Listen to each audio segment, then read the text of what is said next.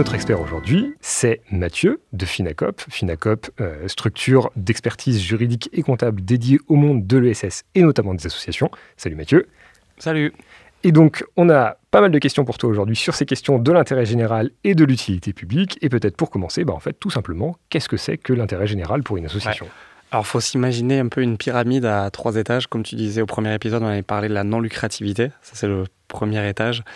C'est le fait de ne pas payer d'impôts. Et pour ça, il faut avoir une gestion désintéressée, notamment la question de la rémunération des, dirigeants, qui doivent rester bénévoles, au maximum trois quarts du SMIC. Ensuite, il y a la question de la non-lucrativité des activités au sens fiscal, ce qui veut dire une absence de concurrence, ou en tout cas une concurrence dans des conditions différentes, les fameux 4P. Il y a aussi quelque chose d'un peu moins connu, mais il faut éviter les liens privilégiés avec des entreprises, c'est-à-dire qu'on ne doit pas apporter un surcroît de ressources ou des économies de, dépenses. Et enfin, euh, donc ça c'est la non-lucrativité. Pour aller vers l'intérêt général, il faut rajouter un seul critère qui est être sur une liste d'activités éligibles. Donc là, on a le cas parfait, euh, malheureusement, avec la quadrature lunaire qui n'a pas, coche pas cette case-là, comme euh, la plupart des assos qui font du plaidoyer, au sens politique euh, du terme. donc le plaidoyer est considéré par le fisc comme quelque chose de trop indirect, qui ne mérite pas d'être soutenu. on pourrait le regretter étant donné les millions et centaines de millions d'euros qu'apporte la quadrature du, avec, du net avec tous les procès qui sont, qui sont intentés notamment. En tout cas, voilà, on, on considère le plaidoyer. Donc d'autres exemples, on pourrait citer aussi la, recherche fondamentale. Pareil, on considère que c'est trop indirect, contrairement à la recherche-développement. Donc ce n'est pas une activité éligible à l'intérêt général. Ah, C'était pas le contraire? Euh, Non. Donc recherche fondamentale inéligible. Il, me semblait avoir entendu que recherche et développement, comme c'est trop proche des entreprises, c'est pas considéré. Ouais, si c'est au service d'entreprise lucrative, comme je disais tout à l'heure, c'est pas c'est pas éligible. Voilà, c'est pas éligible. Et ensuite, euh, donc voilà, il faut savoir au profit de qui c'est fait. Et un autre exemple, ce serait euh, ouais, les activités économiques. Donc par exemple, si on soutient des entreprises, euh, bon ben c'est ça tombe pas dedans. Par contre, des fois, on peut jouer un peu. Si on soutient directement des emplois, si on aide des personnes physiques, là, on peut on peut être éligible.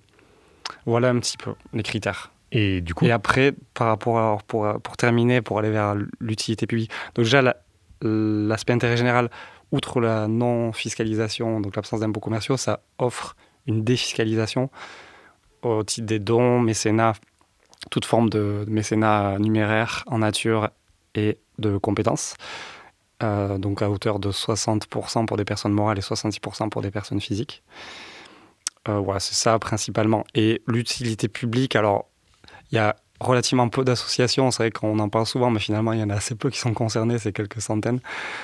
Euh, c'est, il y a plus de critères, notamment de transparence, de démocratie, et pas simplement de gestion des intéressés, de nombre de membres d'adhérents, il en faut au moins de 200, donc ce qui ne serait pas voilà, possible dans dans le cas actuel, et de, d'ancienneté aussi, et du fait d'avoir une bonne santé économique. Et après, c'est une procédure assez lourde à demander auprès du fisc. Pour autant, ça, ça apporte aussi une image encore plus, ben, plus forte et un peu plus d'avantages euh, fiscaux, notamment la capacité à recevoir des, des legs et des donations. Alors, une asso d'intérêt général qui a plus de 3 ans maintenant peut aussi avoir ça. Et, euh, et aussi euh, une défisque des personnes physiques un peu plus importante, à hauteur de 75%. Voilà un peu la différence. Et alors, euh, peut-être pour revenir sur l'intérêt général, euh, souvent on dit que les associations, sont d'intérêt général par défaut. Est-ce que c'est vrai? Est-ce que c'est un abus de langage? C'est un abus de langage. Ouais. Alors, une asso est plutôt euh, à but non lucratif par défaut. En tout cas, c'est sa définition. C'est-à-dire, elle doit avoir un objet autre que la recherche de, profit pour ses membres. Après, il peut y avoir, faire attention à la notion de lucrativité parce qu'il y a il y a cette partie-là et il y a la non-lucrativité au sens fiscal des activités aussi, qui est encore différente, qui est on, éviter la concurrence dont je parlais, etc., les, les 4P. Et donc. Euh, Est-ce que tu peux peut-être rappeler les 4P Parce que tu en avais parlé dans un précédent épisode. Alors, les 4P, il y a la notion de produit vendu, bien ou service. Euh, il y a la notion de prix, qui doit être nettement disproportionné, enfin en tout cas en dessous des prix du marché, on, va se dire au moins 30% en moins des, des prix du marché la notion de euh, public visé et la notion de publicité.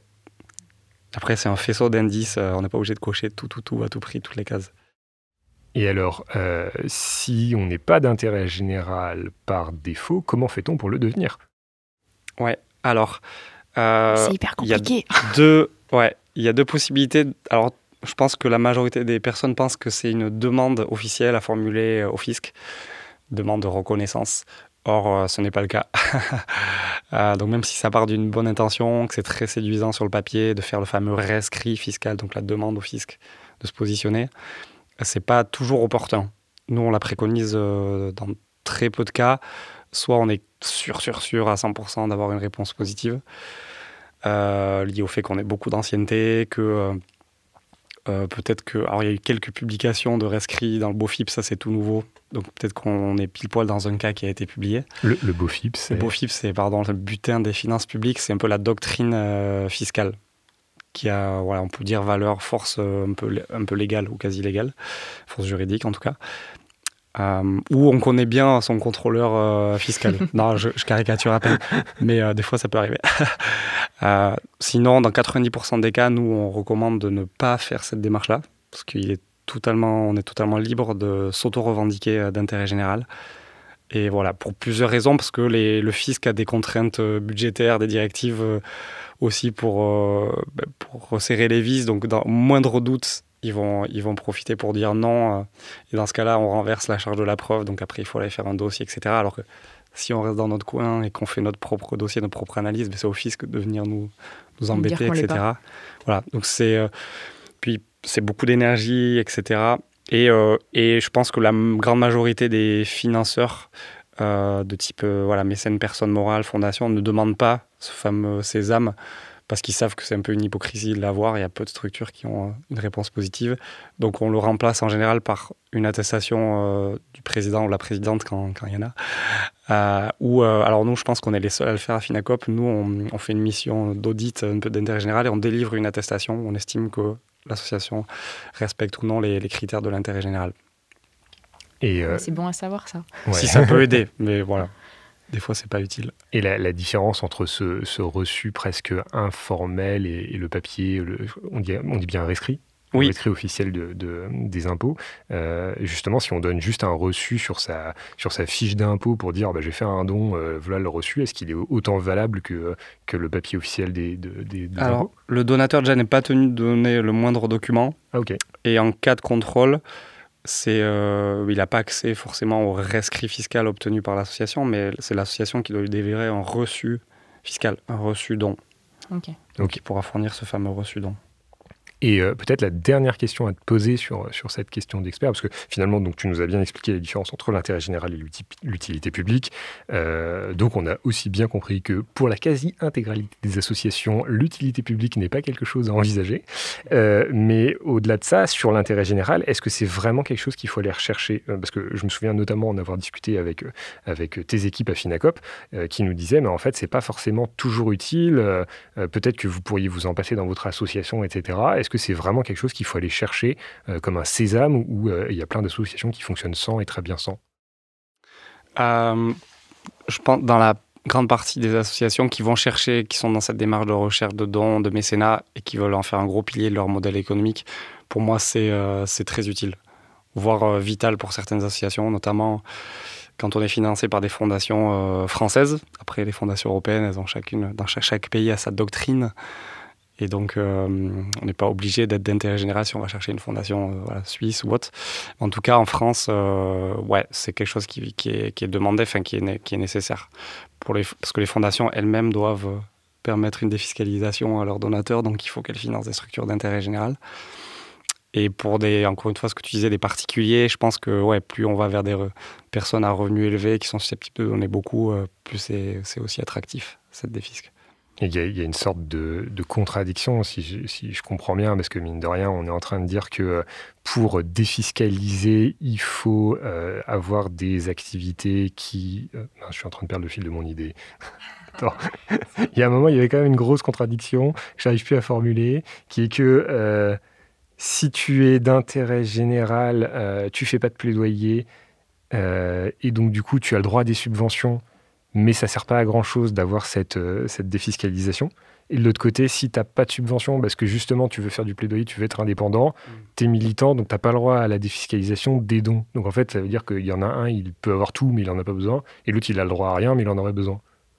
Oui. tu vois, je ne l'avais pas formulé dans, ces termes. Et, d'ailleurs, bah, je trouve que c'est intéressant. Euh, euh, Myriam, bah, de, voir en fait que du coup, vous, euh, et c'est un peu ce que, ce que disait Mathieu, en fait, ça n'a pas l'air d'être une contrainte le fait que vous n'ayez pas de, statut d'intérêt général, je veux dire, pour les donateurs, au contraire, enfin, ou au contraire ou pas, mais bah, a priori, euh, alors nous, c'est affiché euh, sur notre site, euh, le site par lequel on peut faire des dons à la quadrature dans, la fac. On, écrit bien effectivement que, les dons ne sont pas déductibles des impôts. bon, il y a plein de gens qui vont pas la lire, donc on reçoit de temps en temps des, mails de, gens qui nous demandent un reçu fiscal. On leur répond gentiment que ben non, euh, on n'a pas obtenu euh, la possibilité de le faire de la part des services fiscaux. On leur propose systématiquement de leur rembourser leurs dons euh, parce que voilà, il y a des gens qui donnent aussi parce qu'il y a cet avantage-là pour eux. Et je dirais que quasiment dans 100% des cas, les gens nous répondent non, non, c'est pas, c'est pas un souci, on fait pas ça pour pour les impôts, on fait ça pour vous soutenir. Donc je sais pas, peut-être que le, comme on n'a pas vraiment d'idée du public qui vraiment qui donne à la quadrature, c'est difficile à, le savoir vraiment, mais mm, je pense que si la quadrature avait la possibilité de déductibilité euh, des dons, je suis pas sûre que ça changerait fondamentalement les, sommes perçues, euh, sachant qu'en plus, euh, voilà, beaucoup de gens donnent 5 euros, 10 euros. C'est pas forcément des grosses sommes, donc ça va pas jouer beaucoup, je pense. Sur, Et puis il y en a aussi sûrement beaucoup qui ne payent pas d'impôts, donc voilà, ça dépend un peu, je pense que selon les associations et selon les, profils. J'imagine que certaines grosses associations dont on entend beaucoup parler, euh, ça les intéresse parce qu'ils ont des, donateurs qui vont donner plus et qui sont intéressés. Euh, mais la quadrature, ça n'a pas. Euh, et j'ai l'exemple d'une autre association pour laquelle je travaille qui, qui, a, qui a décidé de délivrer des reçus fiscaux et ça n'a pas fondamentalement changé les, ses recettes en termes de dons. Quoi. Donc après, c'est peut-être par rapport justement au paradoxe que soulevait Karl, est-ce que, outre la défiscalisation des dons, tu penses que ça pourrait vous donner, euh, donc du coup on a compris que vous n'y avez pas vraiment accès, mais, euh, mais, mais est-ce que tu penses que euh, c'est quelque chose qui peut donner plus de légitimité par rapport aux institutions? Parce que vous, vous avez quand même cette particularité, enfin tu vois, à être parfois au Parlement, à l'Assemblée nationale, enfin en tout cas à, être dans des, dans des institutions juridiques, enfin, du coup peut-être que je dis pas les bonnes, mais pour faire des recours. Et, du coup, pour, vous, pour le moment, vous le, ça ne joue pas sur un espèce de manque de légitimité ou manque de reconnaissance? Non, ça ne joue pas vraiment parce qu'en fait, euh, la légitimité, la reconnaissance sont là notamment par notre expertise. Et puis, euh, il faut être honnête, comme euh, c'est quand même des concepts assez flous dans la tête de la plupart des gens, la plupart des gens pensent que la quadrature est d'intérêt général. Euh, parce que la notion d'intérêt général dans la tête des gens, elle est, pas très très claire. Quoi. Donc c'est vrai que le, point qu'a fait Mathieu est, vraiment intéressant là-dessus parce qu'on s'aperçoit que c'est beaucoup plus compliqué. Mais dans la tête de la plupart des gens, la quadrature est d'intérêt général. Oui. Et d'ailleurs, c'est vrai que souvent, c'est quand... terme plus philosophique en fait, je dirais. C'est presque ça. Quoi. Et c'est vrai que généralement, c'est quand tu écris euh, loi 1901, euh, souvent tu as envie d'écrire derrière d'intérêt général. Enfin, il y a un petit côté, c'est as le package tout en un. Bon, en fait, du coup, on a appris que non. Après, ça peut être aussi un plaidoyer à mener à la part des mm. associations du monde associatif, etc., pour élargir le spectre. Euh. Je sais que récemment, on a intégré notamment les, les actions en faveur de l'environnement, qui n'étaient pas reconnues avant. Ça, c'est dans l'air du temps. Parce que les libertés numériques aussi peuvent être euh, un sujet. Parce que sinon, c'est vrai que le mot plaidoyer, on peut comprendre le fils qui pourrait dire, ah, ben, dans ce cas-là, euh, Total qui fait du lobbying, c'est pareil, c'est du plaidoyer. Ah, Par contre, si on focalise sur l'objet défendu, je pense que là, il y aurait matière. Oui. C'est possible que les choses bougent dans les années. L'intérêt général au sens plein du terme. Super, bah écoutez, bah merci beaucoup, hein. c'était, hyper riche. Donc bah merci Myriam euh, de nous avoir accompagnés, d'avoir été euh, avec nous pour nous livrer euh, le témoignage de la quadrature du net sur ces questions. Merci à Mathieu de nous avoir éclairé sur de ton expertise sur, sur les questions d'utilité publique, intérêt général, mécénat, dons. C'est toujours avec plaisir qu'on te reçoit sur, sur ce plateau. Et merci bien sûr à, tous à toutes et tous de nous avoir écoutés. On espère que cet épisode, bah, surtout, vous a été utile. si jamais vous avez euh, je sais pas, un témoignage, des retours, des choses que vous avez vécues qui sont peut-être proches de ce dont on a dit, ou même peut-être des sujets que vous aimeriez particulièrement euh, traiter ou, en tout cas écouter dans, cette cette, euh, dans ce podcast, n'hésitez pas à nous écrire à notre adresse mail qui est assez simple. Donc c'est hello question au pluriel-asso.com et de toute façon, vous retrouvez toutes les infos sur notre site internet, donc question d'asso. Vous pouvez vous abonner à notre newsletter, euh, vous pouvez vous inscrire sur toutes les plateformes de podcast, euh, Apple euh, Music, Google Podcast, Deezer, SoundCloud. Et Spotify. Spotify, voilà, tout, tout, ce que vous voulez. Et de toute façon, vous pouvez retrouver toutes les ressources sur notre site web et il y aura encore une fois une version textuelle. Euh, donc cet épisode a été réalisé avec le soutien de la Maïf et aujourd'hui c'est Guillaume Desjardins de Synchrone TV qui était à la réalisation et la jolie musique que vous allez entendre est une musique de Sound of Nowhere. N'hésitez pas à regarder ces autres morceaux, enfin plutôt les écouter. Merci de nous avoir écoutés et rendez-vous le mois prochain pour un nouvel épisode de Questions d'assaut qui sera cette fois-ci sur la question de la souffrance au travail dans les milieux militants.